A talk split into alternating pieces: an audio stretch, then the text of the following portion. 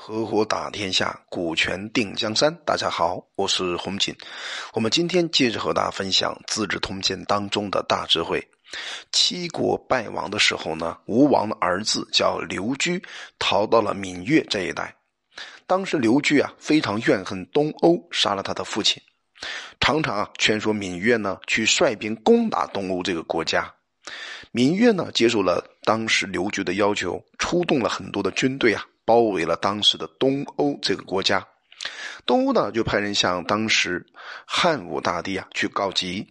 那汉武大帝呢就问当时身边的一个大臣叫田汾，该怎么办？田汾马上回答汉武帝说啊，越人彼此相互攻击，本来就是一件正常的事情。他们呢有好几次啊不守信义，从秦国开始就抛弃不让他们臣属了。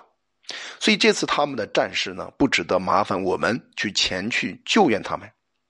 但身边呢，有另外一个大臣叫庄助，他说呢，只担心力量做不到，不能救他们，恩德呢不能够保护他们罢了。如果真能够做得到的话，为什么要抛弃他们不救呢？而且秦国把咸阳给抛弃了，何止是闽越呢？现在小国啊，因为有了困窘。不能去解决，而来告急于我们，天子啊却没有办法派兵救援，他们还有很多人呢，可以可以去求救呢，而天子啊又如何保护天下的诸侯呢？当时汉武大帝听完当时的这个分析之后啊，就告诉给田汾说：“太尉啊，指的是田汾这个人。那你的说法呢是不能采用的，但是我刚刚继承皇位，不愿意拿出铜符。”同福呢，来征召全国郡国之兵，就派当时庄助先生啊，拿着普通的节符，然后向浙江会稽这一带征调军队。但会稽的郡守呢，根据法令的规定啊，认为庄助没有同福，所以没有办法发兵，就拒绝发兵。庄助呢，就杀了一个大司马。向郡守表明，汉武大帝不愿拿出铜符，征召军队的用意啊，才得到同意而发动军队来渡海去救助东欧的。军队还没有到达，闽越就退引兵退回了。东欧啊，请求全国向内地迁徙，把所有的民众啊都迁徙了过来，住到了长江、淮水这些这些地方。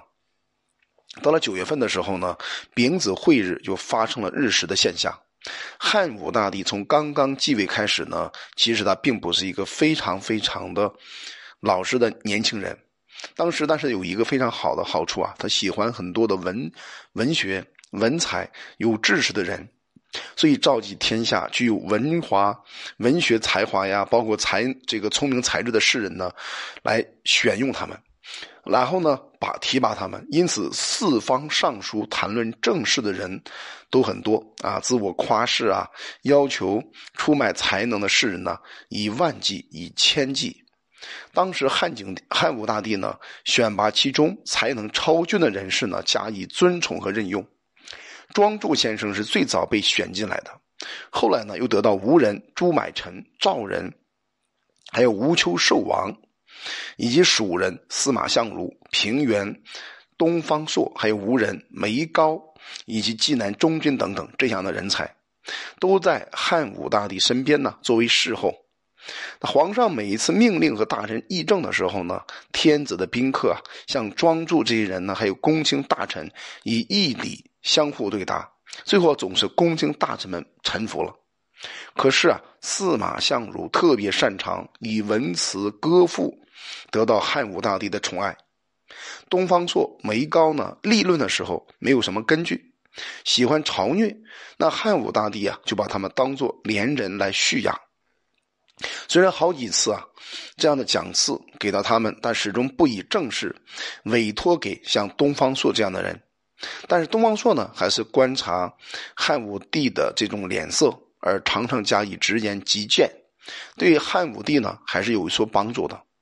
这一年呢，正好汉武大帝啊开始微服私行，向北呢到达了池阳，向西到达了黄山，向南呢到达长阳去打猎，向东游历了宜春，还有左右那些擅长骑马射箭的人呐，约好在宫门见面，常在他晚上的时候呢出去游玩，自己称作平阳侯，那是平安侯是什么岗管官职呢？就是当时汉武帝的姐夫。天刚刚蒙亮的时候呢，就会到南山下面呢去猎杀，像小鹿啊、狐狸啊、兔子啊等等，飞驰在农村的田地之间。老百姓一看，哎呦，我的农田被践踏了，所以都会呼喊着大叫大骂。所以很多县令呢要把这个当时的皇上抓起来。皇上呢以他所乘坐的车御啊这些事务暗示县令，才能得到免脱。又曾经在夜晚的时候呢，到了博谷投宿在旅店当中，向旅社的主人要酒。那酒人呢，这个老板呢，直接告诉他说没有酒，只有尿水罢了，非常不客气。所以主人翁呢，还怀疑这个皇上就是汉武帝啊，是个作奸犯科的强盗，就于是啊，聚集了当时自己村子当中很多年轻的小伙子呢，要攻击这个汉武大帝。主人的妻子啊，看到这个汉武帝啊状貌不同凡响，感到很奇怪，就制止当时的这个老爷子说：“这个客人呢不是平常人，而且呢又有防备，不要对他有所企图。”但是老头不听，老太婆呢就向主人灌了很多的酒，结果老头啊就醉了。醉了以后呢，这个老太婆就把这个老头给绑起来，年轻的小伙子们呢都四散的走了。老太婆呢立刻杀了一只鸡，做了一顿很好的美食。给到汉武大帝谢罪。第二天的时候啊，这个汉武帝又回来了，召见当时的老太婆，赐给他黄金一千斤，任命她的丈夫就那个老头作为羽林郎。后来呢，汉武帝啊又私下设置换衣休息的所在，从宣曲往南共有十二个地方，夜晚呢就投宿在长阳、五座这些宫殿当中。这是年轻的时候啊，汉武大帝比较调皮的一面。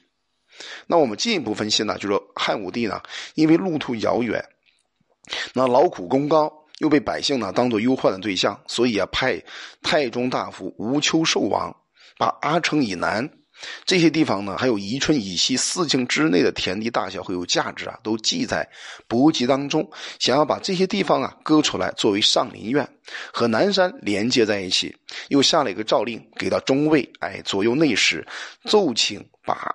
附属各县的未开辟的田地呢，拿来赏那些百姓的损失。吴求寿王呢奏说：“哎，事情办好了。”那当时汉武大帝很高很高兴啊，就说：“好，没问题。”那时候呢，东方朔在汉武帝的身边，就像汉武大帝说：“呀，南山是天下最险阻的地方。汉朝兴起的时候呢，离开了三河，三河是哪里呢？河内、河南和河东。”留居在坝以西的地方，建都在行和京南方的长安，这些地方呢，就是一般人所说天下财货集中的所在，也是秦国呢，所以能够俘虏西戎，兼有山东诸侯的主要原因。而这些地方呢，出产有关玉石，还有金子、银、铜、铁、良材等等，这些货物呢，是百工所能得到的足够的材料，和百姓所能仰赖而生活丰足的这个原因。又有稻、梨、粟，还有桑麻，这些丰富的物产，土地呢非常非常好。水里呢还有很多的蛙和鱼等等渔产，贫苦的人呢可以人人生活不缺，家家富足，而没有饥饿、寒冷的忧虑。所以啊，这些地方一向被称为肥沃的地方，土地的价值每亩黄金就一斤呐。现在皇帝把它规划成打猎用的。这个公园断绝了池塘、沼泽的收益，而夺取了百姓肥沃的土地，使得朝廷啊缺乏费用，剥夺了百姓啊耕种植桑的地方，这是第一个不可以做的。广设荆棘的园林，扩宽湖兔的园囿啊，就是公园，增大了这种虎狼活动的地方，破坏百姓祖先的坟墓。拆除了老百姓的房屋，使得年小的这些民众呢，因为怀念乡土而哀思；年老的百姓呢，伤心流泪。这是第二个不可以做的。那量度土地大小加以经营啊，设置围墙加以范围，是骑着马呢东奔东奔西跑。那驾着这个车呢，南北南北的狂奔，到处又有又深又大的这个沟壑，所以短暂一天的快乐，可能危害到皇上啊这个没有防备的车驾。这是第三个不可以做的事情。那商纣呢，宫殿当中设置酒食，而导致诸侯反叛；楚灵王呢，建造章华之台，而导致楚国百姓离散；秦始皇呢，兴盖阿房宫啊，而使得天下大乱。臣低贱无能，逆服圣上之心，罪该万死啊！东方朔这番话说的非常好。